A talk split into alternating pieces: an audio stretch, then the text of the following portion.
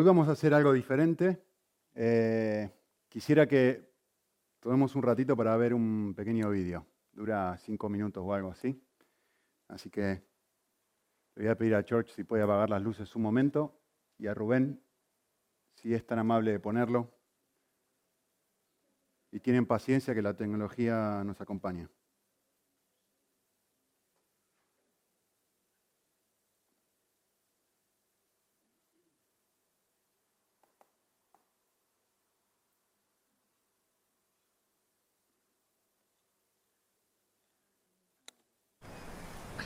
¿Me darías de beber?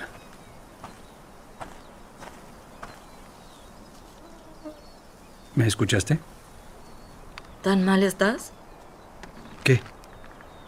Tú, un judío, pidiéndole un trago a una samaritana, a una mujer. Lo siento. Debí haber dicho, por favor. ¿Sabes que no es seguro que estés solo aquí? ¿Tampoco tú? ¿Por qué no has venido con otros? ¿Y por qué tan tarde en el día? ¿Las mujeres no vienen a los pozos durante la mañana? Sí, bueno. Ninguna quiere ser vista conmigo, así que vengo al atardecer. Con este calor como amablemente me has recordado. ¿Por qué no quieren ser vistas contigo? Larga historia. Bueno, aún quisiera algo de agua, si no te molesta. Me impresiona lo que una garganta seca puede hacer. No estoy sucia para ti. ¿No te contaminará este jarrón? Quizás algunas personas digan eso de las mujeres, pero yo no. ¿Sí? ¿Y tú qué dices? Digo que si supieras quién soy, tú me pedirías de beber. ¿En serio? Y te daría agua de vida. Daría. Excepto que no tienes cómo sacar el agua y este es un pozo profundo. Además, ¿qué necesitas de mí si tienes tu suministro de agua de vida? Es una larga historia. ¿El agua judía es mejor que el agua samaritana? Eso no es lo que dije. ¿Eres mejor que nuestro ancestro Jacob? ¿El que cavó este pozo? ¿Tu agua es mejor que la suya? Conozco a Jacobo. Pero todos los que beben de esta agua tendrán sed otra vez. Y los que beben del agua que yo les doy no tienen sed nunca más. ¿No sería genial? El agua que yo doy se convertirá dentro de la persona en un manantial de agua que les dará vida eterna. ¿De verdad? Sí, de verdad. Pruébalo. Primero, ve a llamar a tu esposo y regresa. Les mostraré a ambos. No tengo un esposo. Es cierto. Tuviste cinco esposos. Y el hombre con el que vives ahora no es tu esposo. Ah, ya veo. Eres un profeta. Vienes a darme un sermón. No. Usualmente lo bueno de venir aquí sola es que puedo escapar a que me condenen. No vine a condenarte. por- Cometí errores. Demasiados. Pero son hombres como tú los que hacen imposible el que yo pueda hacer algo por eso. ¿Cómo? Nuestros ancestros rendían culto en esta montaña, pero los judíos insistieron que Jerusalén era el único lugar para rendir culto. Dijeron eso porque el templo está ahí. Sí, justo a donde no podemos ir. Estoy aquí para romper esas barreras. Y se avecinan tiempos en donde ni en esta montaña, ni en Jerusalén, deberás adorar al Padre. Entonces, ¿a dónde se supone que iré cuando necesite de Dios? Nunca recibí nada de Dios, pero no podría agradecerle si lo recibiera. A cualquier lugar. Dios es espíritu. Y el tiempo se avecina y ya está aquí. No importará en dónde rindas culto, sino que lo hagas con el espíritu y de verdad.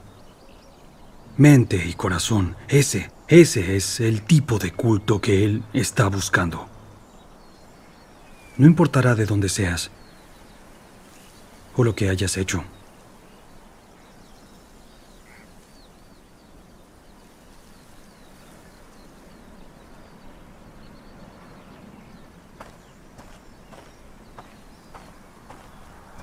¿Crees lo que acabo de decirte? Hasta que el Mesías llegue. Y explique todo esto. Y arregle este embrollo, incluyéndome. No confiaré en nadie más. Te equivocas cuando dices que nunca recibiste nada de Dios. Ese Mesías del que hablas, ese soy yo. El primero se llamaba Ramín. Eras una mujer de pureza, emocionada por casarse, pero no era un buen hombre. Él te lastimó y te hizo cuestionar el matrimonio, incluso la práctica de tu fe. Ya basta. El segundo fue Farsad. La noche de boda su piel olía a naranjas. Y hasta este día, cada vez que ves naranjas en el mercado, te sientes culpable por dejarlo, porque él fue el único hombre digno con el que estuviste. Pero no te sentiste digna. ¿Por qué haces esto? No me he presentado en público como el Mesías. Eres la primera. Sería bueno que me creyeras.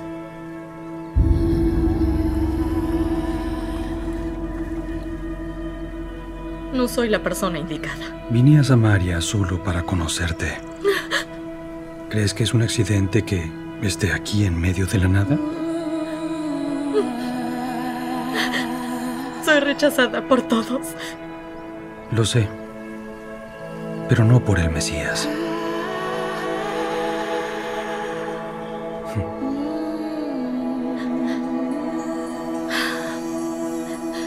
¿Y sabes todo eso? Porque tú eres el Cristo.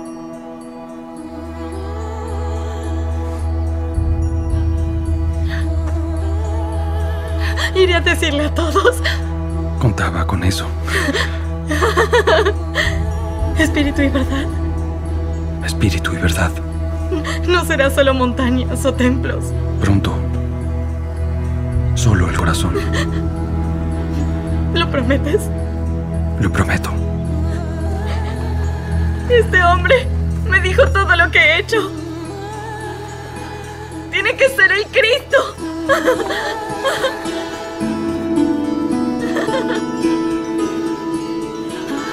Oye, espera.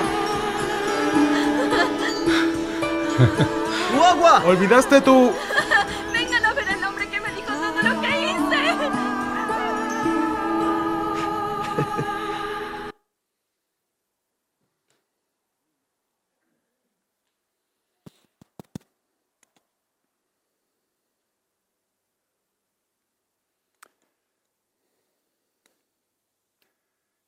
Quisiera empezar haciendo una pregunta para que piensen.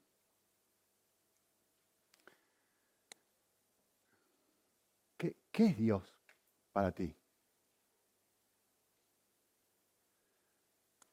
Qui- Quiero que presten atención a la pregunta. No está mal formulada. No estoy preguntando quién es Dios para ti. La formulé así a propósito. ¿Qué es Dios para ti? ¿Qué cosa es? ¿Es algo en lo que crees? ¿E- ¿Es un concepto? ¿Es una idea? ¿Es una creencia? ¿Es un conjunto de doctrinas? ¿Es un sistema teológico? ¿Qué, qué es Dios para ti? ¿Una idea?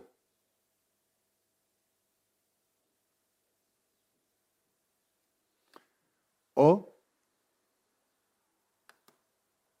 es alguien de quien te estás enamorando? ¿O es una persona? La, foto que está ahí es, mi parte favorita de la serie de Chosen, esta nueva de la vida de Jesús. Justito después de que Jesús se encuentra con la mujer samaritana. Y la imagen es fabulosa. Creer algo, o, mejor dicho, aceptar algo y afirmar algo como verdadero versus abrazar a alguien. Por eso pregunto, ¿qué es Dios para ti? ¿Es algo que crees? ¿O, o es alguien con quien te relacionás y te vinculás? es muy interesante porque el Nuevo Testamento, cuando quiere describir a Dios, utiliza la misma imagen que Jesús utiliza para hablar con la mujer samaritana.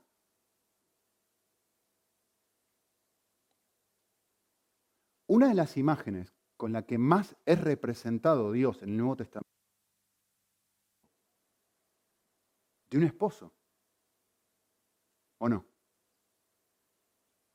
¿No dice Efesios 5 que justamente el matrimonio es la imagen más preciosa del vínculo que debería haber entre tú y Dios? Es decir, si tú tienes que elegir, en teoría, a, la persona con la que más cercana te sientes y a la persona que más amas y la persona que es tu primer amor, la persona que elegiste por encima de todo el resto de las personas para pasar el resto de tu vida, tú dirías, no hay nadie más precioso para mí que esta persona. Y Dios traza, la Biblia, mejor dicho, traza una analogía y dice, exactamente eso es lo que debería ser o lo que yo debería aspirar a tener en, en mi relación con Cristo. Me, encanta este versículo en, Jeremías. Jeremías dice, ¿qué, es lo que la gente encuentra valioso? Bueno, depende con quién hablas, ¿no? Hay gente que encuentra valioso el hecho de tener un título universitario, eh, tener un PhD, eh, ser una persona inteligente, y Dios dice, no, eso no va. En el contexto de mucha gente, bueno, hoy también, ¿no? si, le preguntamos a un político, ¿en qué encuentra, qué encuentra valioso? Sería el poder. Lo valioso para mí es tener poder. Ser alcalde, luego ser gobernador, luego ser presidente de gobierno, ir escalando y tener cada vez más poder. Si le preguntas a otras personas, decís, no, no, no, lo que para mí es más valioso es eh, los ceros en mi cuenta bancaria. Y, y viene Jeremías y dice, no, no, el valor real lo, que realmente es precioso es tener esta clase de vínculo que la mujer samaritana encontró con Cristo en el vídeo que acaban de ver hace un minutito. Dios, Dios no quiere ser estudiado. Dios no quiere ser un concepto. Dios no quiere ser una idea. Ni siquiera quiere que sea una creencia en tu, en tu cabeza. Dios quiere ser conocido. Hay una diferencia muy grande entre una cosa y otra. O sea, tú, puedes tomar el libro de cualquier persona de, famosa, de Billy Graham, de Moody, que se ha estado hablando en los últimos estudios bíblicos a la mañana. Y, tú puedes estudiar su vida y, y conocer algo de su vida al leer un libro sobre esa persona. Pero no es lo mismo que tú leas una biografía sobre Billy Graham, que seas su hijo, y el vínculo que su hijo o su hija tenían con Billy Graham. Esa calidad y esa capacidad de conocimiento y de intimidad y de abrazo que ellos tenían, que es imposible de tener en un libro o a través de un libro, o que se limite a un libro. ¿Sí? No es lo mismo leer un libro que amar a su autor. No es lo mismo. No es lo mismo leer la Biblia o amar la Biblia o venir a la iglesia que estar absolutamente apasionado y enamorado de Jesús. Que experimentar lo que acaba de ver hace un ratito, la mujer samaritana soltando todo, diciendo que ya no me importa nada, se lo voy a decir a todo el mundo. Entre paréntesis, ¿creía la mujer samaritana en el Mesías? Claro que creía. Pero es distinto la idea de creer en el Mesías que encontrarte cara a cara con el Mesías. Y la Biblia habla, bueno, varias veces, Pedro es uno de ellos, que habla de que nosotros tenemos la posibilidad de, sin haber visto a Cristo, amarlo. ¿Se acuerdan ese pasaje en 1 Pedro? A quien amáis sin haberle visto.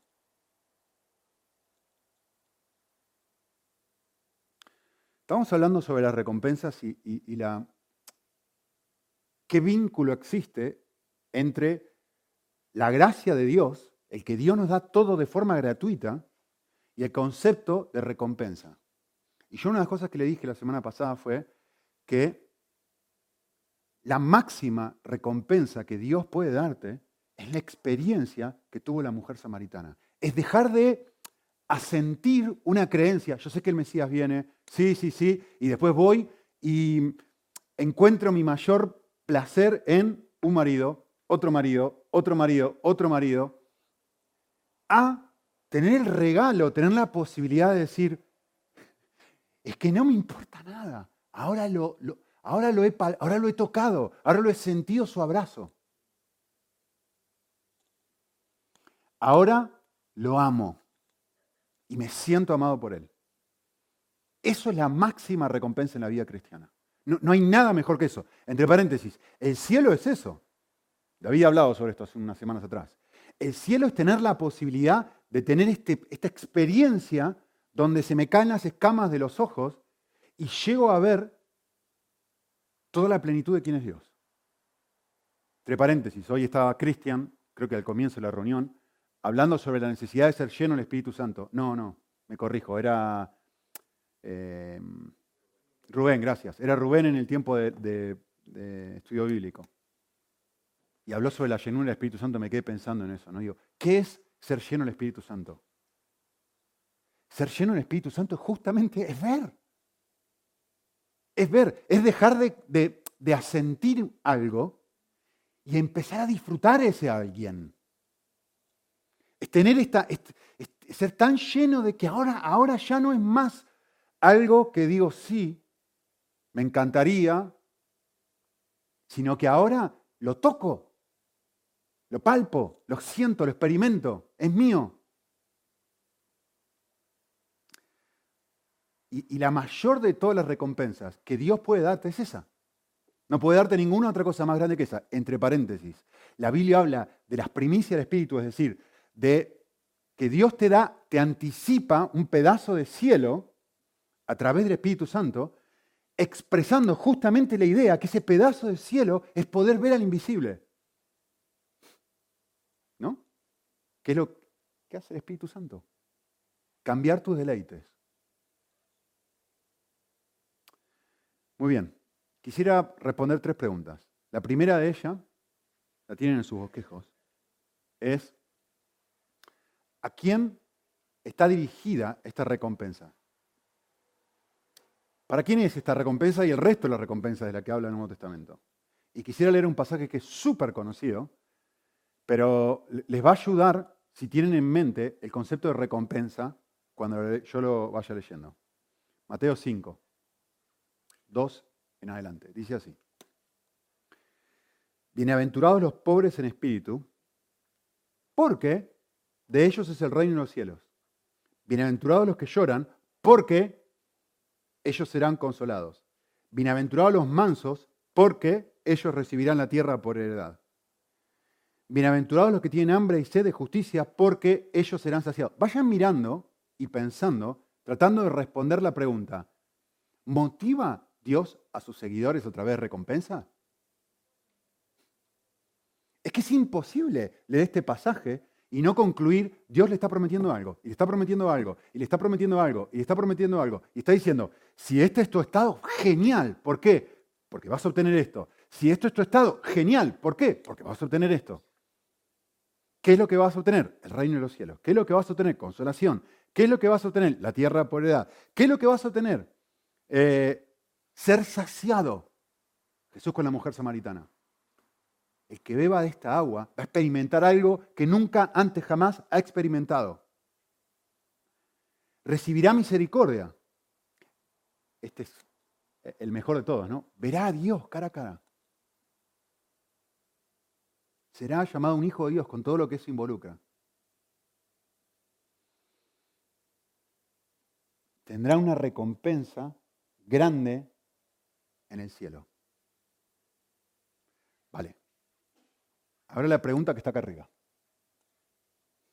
Porque todo el mundo dice, ah, buenísimo, qué lindo, todas estas recompensas son fantásticas. Genial. ¿A quién se les promete o a quiénes se les promete estas recompensas en el pasaje? Observen el texto, si tienes tu Biblia, miraron en tu Biblia, y si no, miran la pantalla. ¿A quiénes se, les promete esta recompensa? ¿A todos los seres humanos? ¿A cualquiera? Uh El texto es muy claro, Jesús es muy claro y dice, mira, a esta persona, a la persona que es pobre en espíritu, a la persona que llora, a la persona que es mansa, a la persona que tiene hambre y sed de justicia, a la persona que es limpia de corazón, a la persona que es perseguida.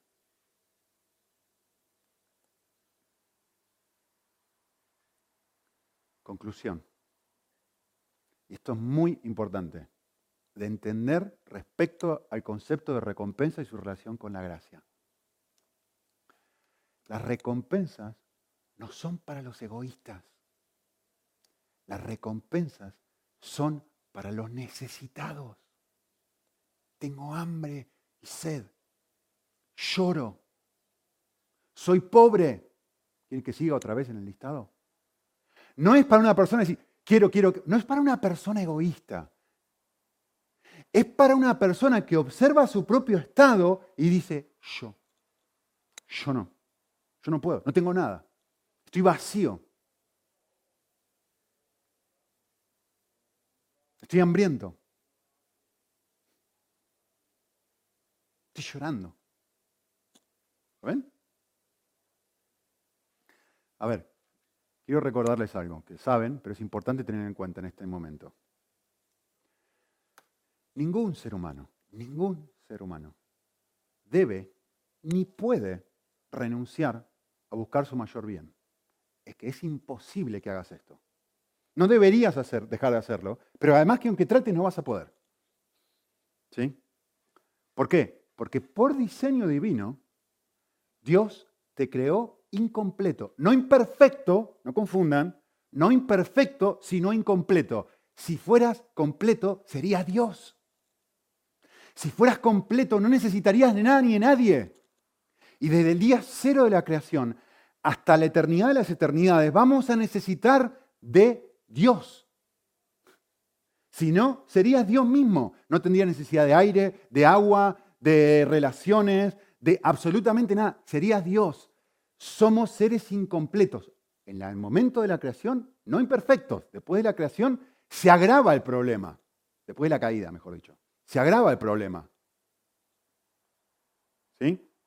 Por eso digo, nunca Dios te está pidiendo que renuncies a buscar tu mayor bien. Nunca te va a pedir que renuncies a buscar tu mayor bien. Jamás.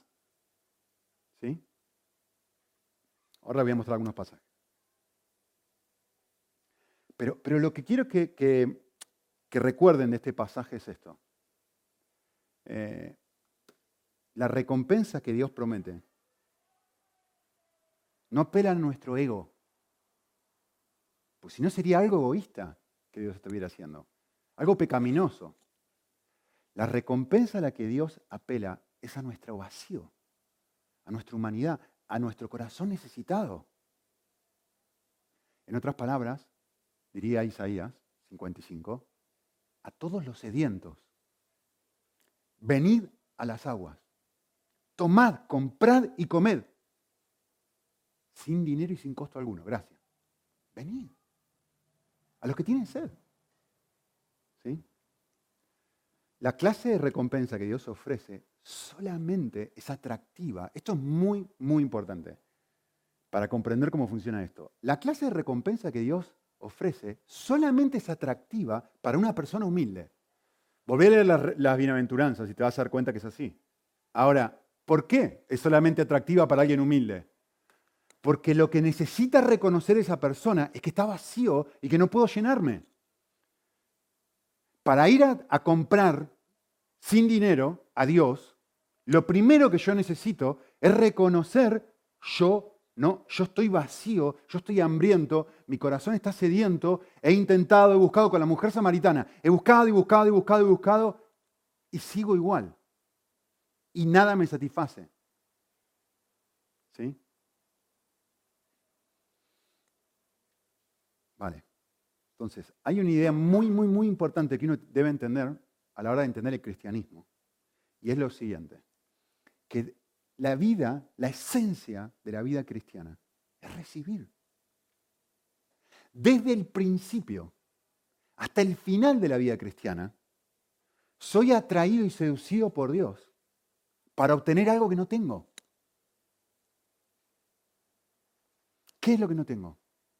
No tengo perdón, siento culpa, siento, me siento vacío, no me siento amado, no me siento aceptado, no me siento comprendido.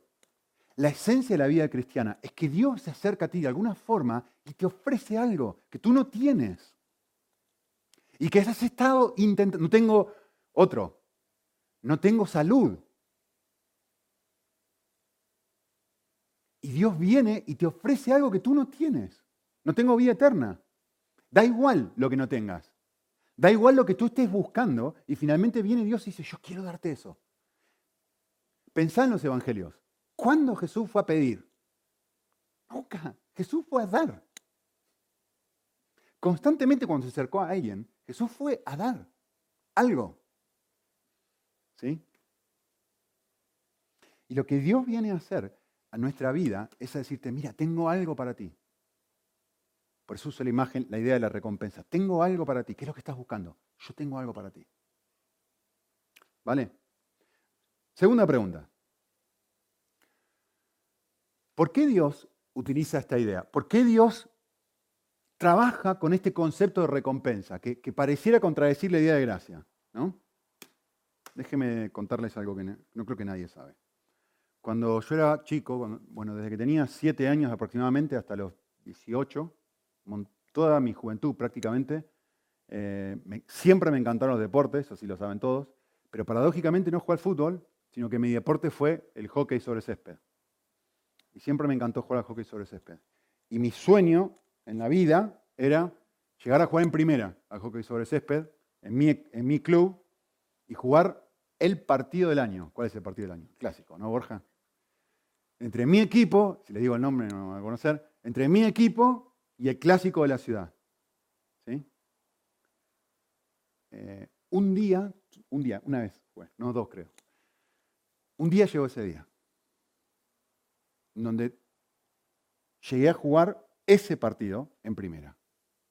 Yo no puedo explicarles lo que fueron las tres semanas antes de ese partido es que no me podía dormir a la noche. Estaba, me imaginaba, ¿qué me imaginaba? Lo que se imagina cualquier chico de 17 años que quiere jugar un partido. Es decir, una multitud de gente eh, perdiendo o empatando en el último minuto y acá vengo yo, el héroe del partido. ¡Ah! La multitud. ¡Ah! ¿No? Lo que hace cualquier chico que quiere gloria. Alabanza. Popularidad. Da igual recompensa. Ustedes no saben lo que yo me esforzaba. Llovía, eh, hacía calor, 40 grados, daba igual. Yo todas las semanas iba tres, cuatro veces por semana a entrenar, tomaba un autobús, me iba solo, me iba con alguien, me he llegado a ir andando para ir a jugar al hockey y practicar. ¿Para qué? Para que llegara ocho años después de que empecé a jugar, o nueve, ese único momento que encima me duró diez minutos, porque a los 10 minutos expulsaron a un jugador y ¿a quién sacaron? Al más joven. Así que jugué 10 minutos esa partida, imagínense. Yo no soy la excepción a la regla. Todos vivimos para algo. Todos. Todos soñamos despiertos. Todos queremos una recompensa. Cambia. Gloria, aplausos, éxito, prestigio, belleza, eh, seguidores en, en el Internet, dinero. Da igual lo que uses. Pero todos hacemos algo por una razón y normalmente es uno de dos motivos, una razón egoísta o una razón orgullosa. Todos hacemos eso. Sea cual sea la recompensa que anhelamos obtener, esa recompensa, esto es lo que quiero que entiendan, esta recompensa nos motiva, me saca de la cama y me hace decir, está lloviendo, me da igual, me voy a, a practicar. Me inspira, me hace soñar después, despierto. Tres semanas antes del partido estoy pensando en cómo va a ser el partido, en qué me voy a poner, en qué voy a hacer, en qué no voy a hacer. Lo mismo cada uno de ustedes con algo distinto, no un partido de hockey. Otra cosa. Da igual lo que sea. A ver, lo que quiero que entendamos es esto. Dios no cambia el funcionamiento de nuestro corazón. Dios cambia lo que lo motiva. Es muy importante entender esto. Dios no viene a tu corazón y te dice, ahora te voy a hacer funcionar de una forma distinta a la forma en que te diseñé en el día 1 en Génesis 1.1. Ahora vas a dejar de buscar recompensas. Ahora vas a dejar de buscar tu mayor bien. Ahora vas a dejar de preocuparte por ti y por los que amas. ¿No? Dios no cambia la, forma de funcionamiento del corazón. Lo que Dios cambia es lo que tú amas. Amarás al Señor tu Dios con todo tu corazón, con todo tu alma, con y a tu prójimo como a ti mismo. Es decir, acá hay un cambio de paradigma, no en el funcionamiento, sino en aquello que me atrapa. Y ahora digo, ahora encuentro más placer en amar a Dios y en amar a mi prójimo que en amarme a mí mismo. El funcionamiento no cambia. Lo que cambia es la recompensa, lo que cambia es aquello que a mí me motiva a hacer los sacrificios que antes hacía por jugar al hockey y ser un héroe. Y que a ti te motiva por ir al gimnasio y tener un cuerpo atractivo. O por tener dinero y guardar en el banco para sentirte seguro. O por... Da igual. Da igual. Lo que Dios hace es cambiar eso y prometerme y mostrarme algo diferente. Y decirme, ¿ves esto? Esto está a tu disposición. Esto es tuyo. Esto es algo que yo le prometo o que yo le ofrezco a cualquiera que quiera seguirme. Miren, les quiero mostrar un pasaje. Lo hemos hablado antes, pero nunca enfatizando la palabra recompensa. Y quiero que lo leamos juntos. Colosenses 3:23. Dice, y todo lo que hagáis, todo incluye jugar al hockey o cualquier otra cosa que en este momento estás pensando o haciendo. Todo, todo. Ir a trabajar, comer, venir a la iglesia, hacer lo que sea, trabajar, en fin, cualquier cosa. y el texto dice así, todo lo que hagas, tienes que hacerlo bajo este paradigma. ¿Cuál es el paradigma? Estaría buenísimo saberlo, porque si Jesús, si Dios está diciendo que es todo, más vale que entienda cuál es el paradigma, ¿no? A ver, ¿cuál es el paradigma? Bueno, aquí hay dos formas de funcionamiento. Hay una forma de funcionamiento en donde yo hago todo lo que hago para que otros aplaudan mi gol. ¿Sí? En el contexto que está hablando. ¿A quién está hablando? En el contexto aquí.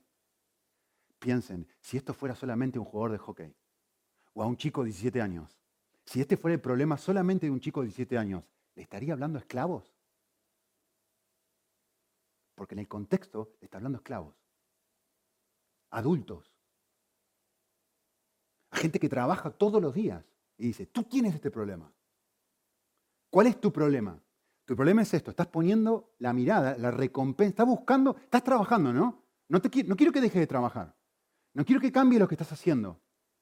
Hay otra cosa que tiene que cambiar. ¿Qué es lo que tiene que cambiar? Algo aquí. ¿Qué es ese algo que tiene que cambiar? Tiene que cambiar la recompensa que estás buscando.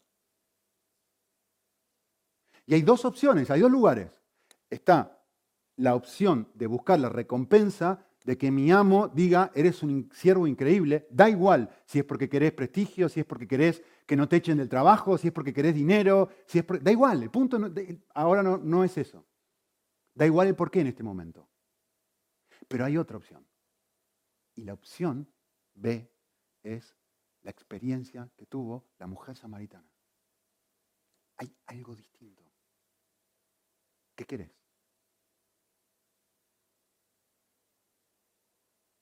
Pregunta del pasaje. ¿Cuál de las dos recompensas querés? No te está diciendo, ¿sí? Eliminar el deseo de tu corazón de obtener algo.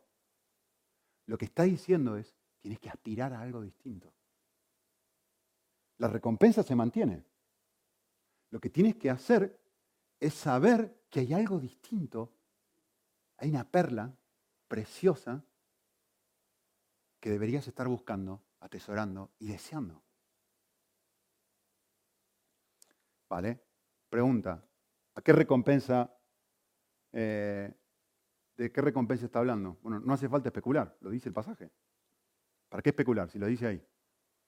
La recompensa de la herencia. Está hablando de una herencia. ¿Sí? Obviamente la pregunta es a qué clase de herencia se refiere.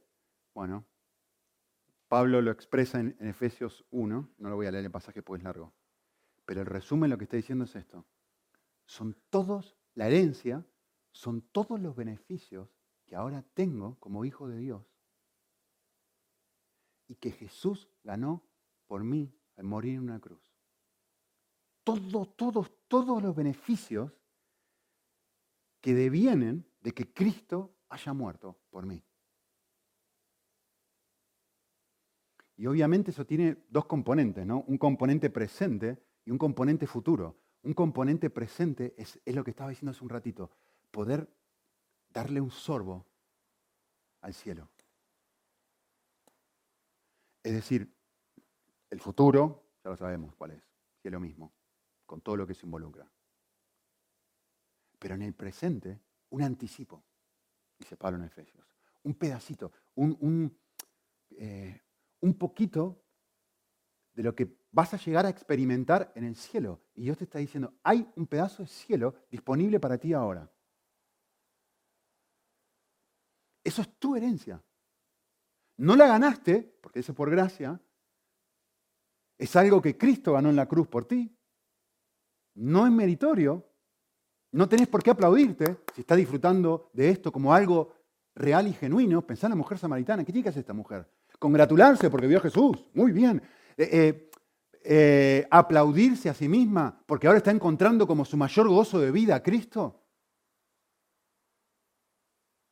O tiene que estar asombrada de que Jesús se haya manifestado a ella.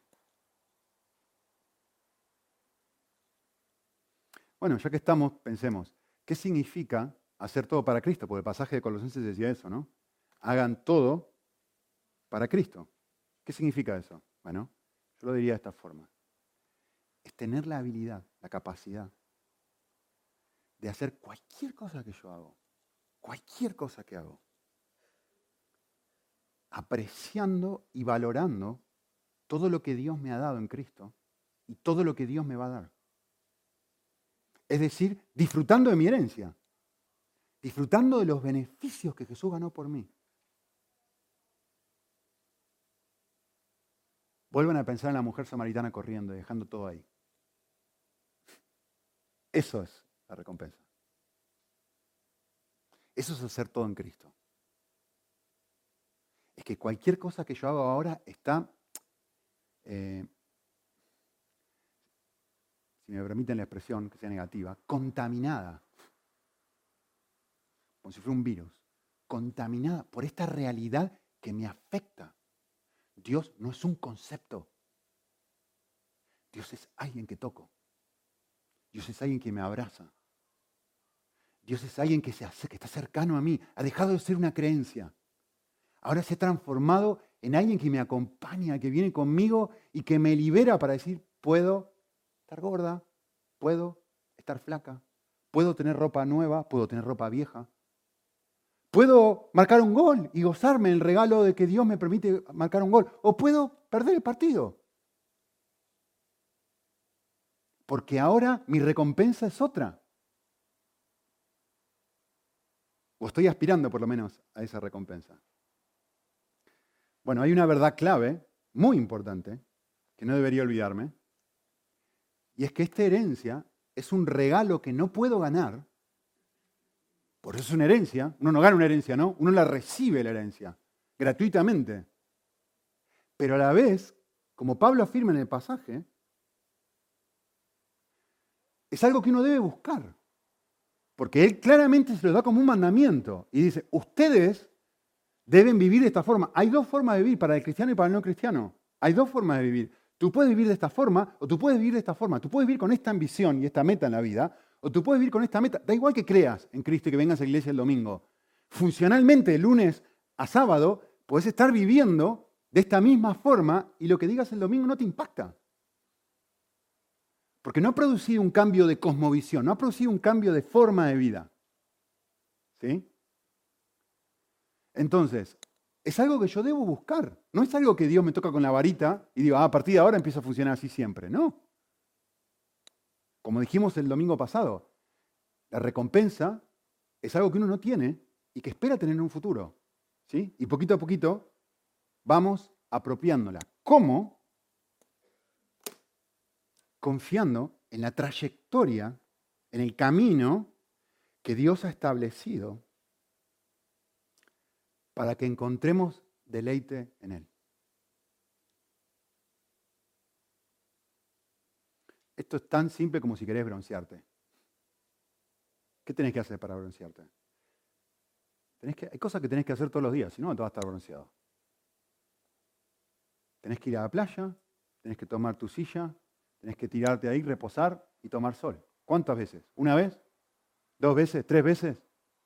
Si realmente querés estar quemadito, como decimos en Argentina, si realmente que tenés color, ¿qué es lo que tenés que hacer? Tenés que hacer una disciplina. No, alcanza con una vez. No es un momento, bueno, sí, ah, bien sol, ah, estupendo, estoy bronceado. No. Esto es algo que tenés todos los días. Tenés que volver y volver y volver. ¿Para qué? ¿Qué es lo que tú haces cuando te bronceas? ¿Qué es lo que tú haces? Mariló, ¿qué es lo que tú haces? Nada, te sientas así y ¿quién te quema? El sol. En la vida cristiana pasa lo mismo, no hay mejor analogía. Dios es el que te cambia, Dios es el que te transforma y tú lo que tienes que hacer es simplemente exponerte a Él. ¿Cómo? A través de los medios que nosotros sabemos que Él ha puesto. La Biblia, la oración, el retiro, el ayuno, en fin, cada uno de ellos. Último punto que quiero hablar. ¿Cómo funciona las recompensas? ¿Cómo funcionan? ¿Cuál es el sistema eh, de funcionamiento que tiene las recompensas. Bueno, déjenme confundirlos un poquito, a propósito. A ver, por definición, uno recompensa es algo que uno gana. ¿Sí o no? Supuestamente, una recompensa es, ¿cuál era la recompensa de la gloria? Que yo metía el gol. Era algo que uno hacía. ¿Sí? Entonces, la pregunta es, ¿y cómo funciona esto en un sistema donde todo es por gracia? ¿No hay una contradicción de términos? Vale. Les voy a leer un pasaje y lo voy a usar como una ilustración. Y les va a ayudar muchísimo. Em, dice así Jesús en Mateo 13. Dice, y cuando Jesús terminó estas parábolas, se fue allí y llegando a su pueblo, les enseñaba en su sinagoga de tal manera que se maravillaban y decían, ¿dónde obtuvo este, esta sabiduría y estos poderes milagrosos? ¿No, ¿No es este el hijo del carpintero? ¿No se llama su madre María y sus hermanos Jacobo, José, Simón y Judas? ¿No están sus hermanas con nosotros? ¿Dónde pues obtuvo este todas estas cosas? Y se escandalizaban a causa de él.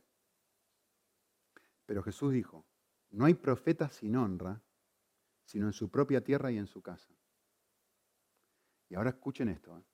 dice el pasaje, y no hizo muchos milagros allí a causa de su incredulidad. Bien, quédense con eso en la cabeza y ahora respondamos esta pregunta. ¿A quiénes sanaba Jesús? Piensen bien, hagan un escaneo del Nuevo Testamento y traten de pensar, ¿a quiénes sanaba Jesús? ¿Sanaba a todos? ¿No, verdad? ¿Saben a quiénes sanaban? El pasaje lo acaba de decir. Sanaba a los que confiaban en Él.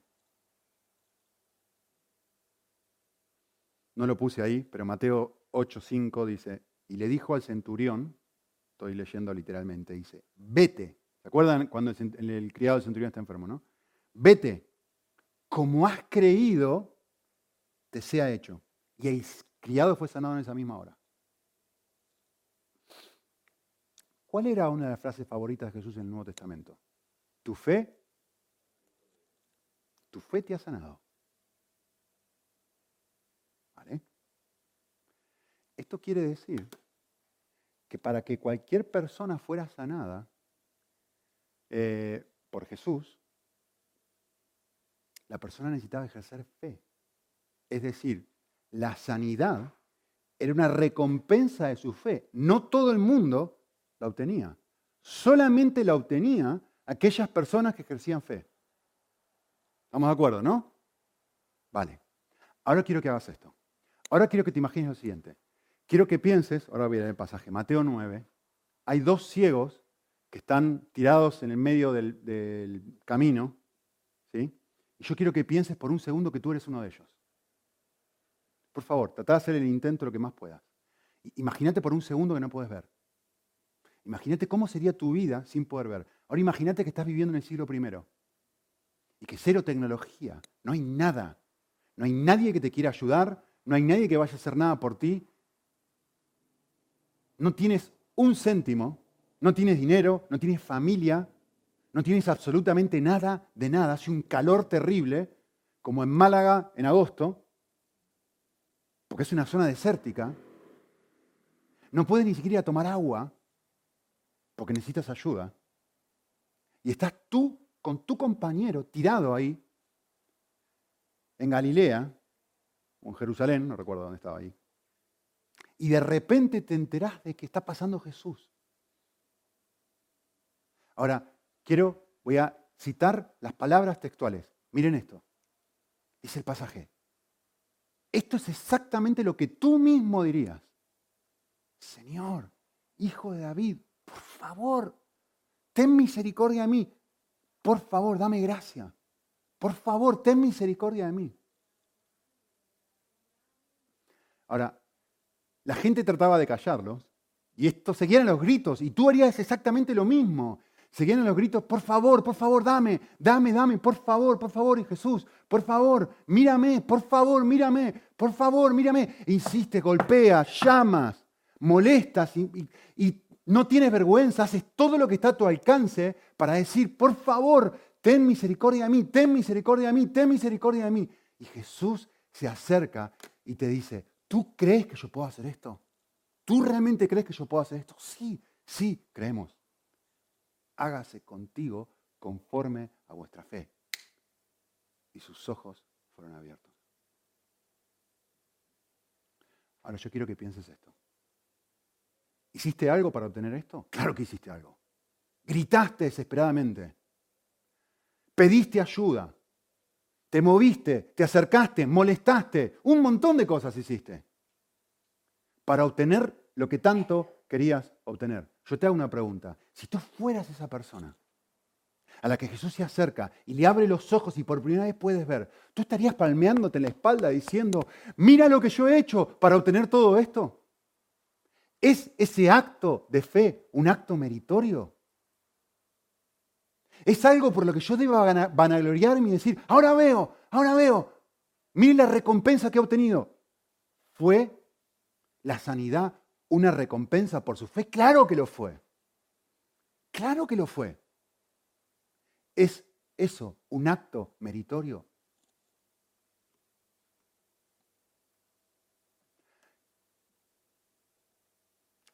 Todo lo que has hecho ha sido esto.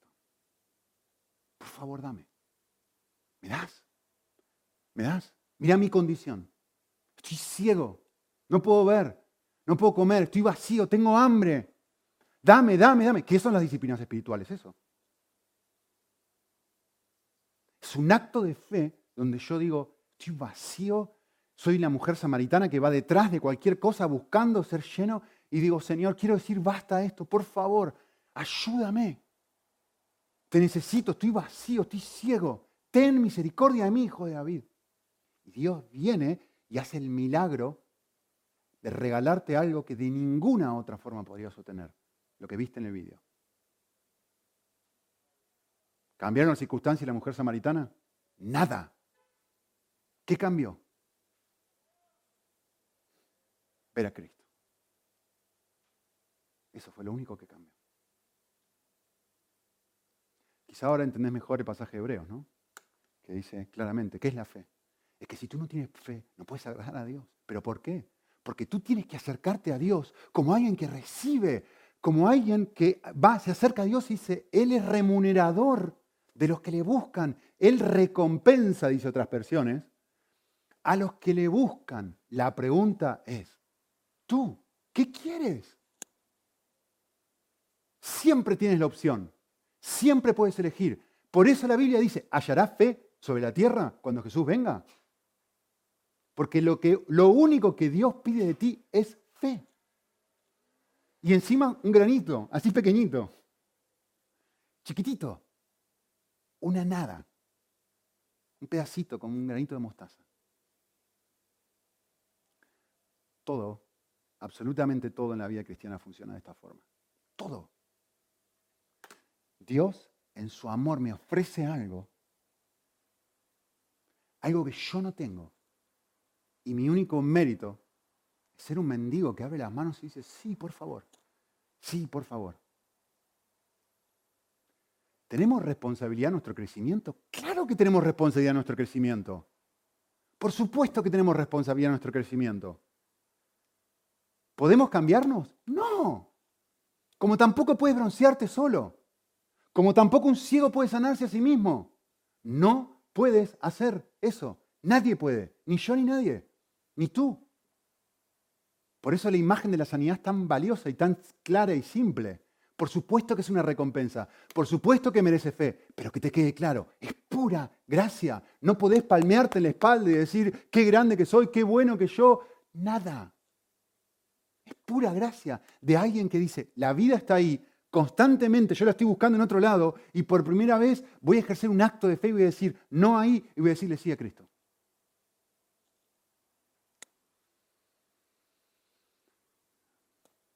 ¿Qué tenemos que hacer? hacer? Solamente confiar en los medios que Dios ha provisto. Para la salvación, clarísimo, la cruz. Para el cambio, clarísimo, su espíritu. ¿Dónde obra su espíritu? En ciertos lugares que Él mismo ha dicho que Él obra. ¿Dónde te bronceas? En la playa, todas las mañanas exponiéndome. ¿Dónde te bronceas? Creo que ya saben la respuesta, ¿no? ¿Recompensa a Dios nuestra fidelidad en buscarlo y en sacrificarnos por hacerlo con regularidad? Por supuesto que lo recompensa. Por supuesto, me lo está ofreciendo todo el tiempo. ¿Por qué? Porque la sanidad del alma, igual que la sanidad del cuerpo. Es un resultado que involucra, que confíe en alguien que dice, acércate, ¿tienes sed? Quiero satisfacer. ¿Tienes hambre? Quiero satisfacer tu hambre. La pregunta del millón es, ¿qué quiero?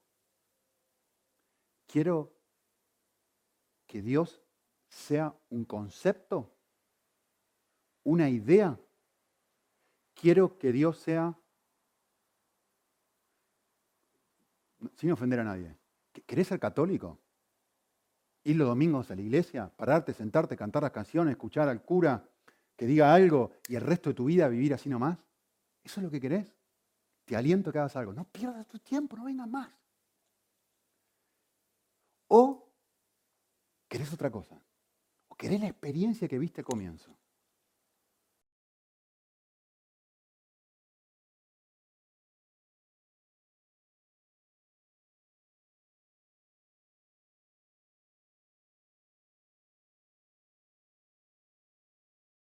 Señor,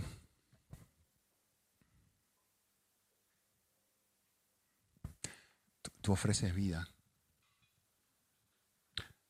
Todos ofrecen vida, todo el tiempo se nos ofrece vida. Y en nuestra debilidad, nuestra falta de fe, en nuestra testarudez, en en nuestro corazón caído y necesitado, vamos detrás de un sinfín de cosas que prometen mucho y no dan nada. Que recordemos, Señor, el valor que hay en ti.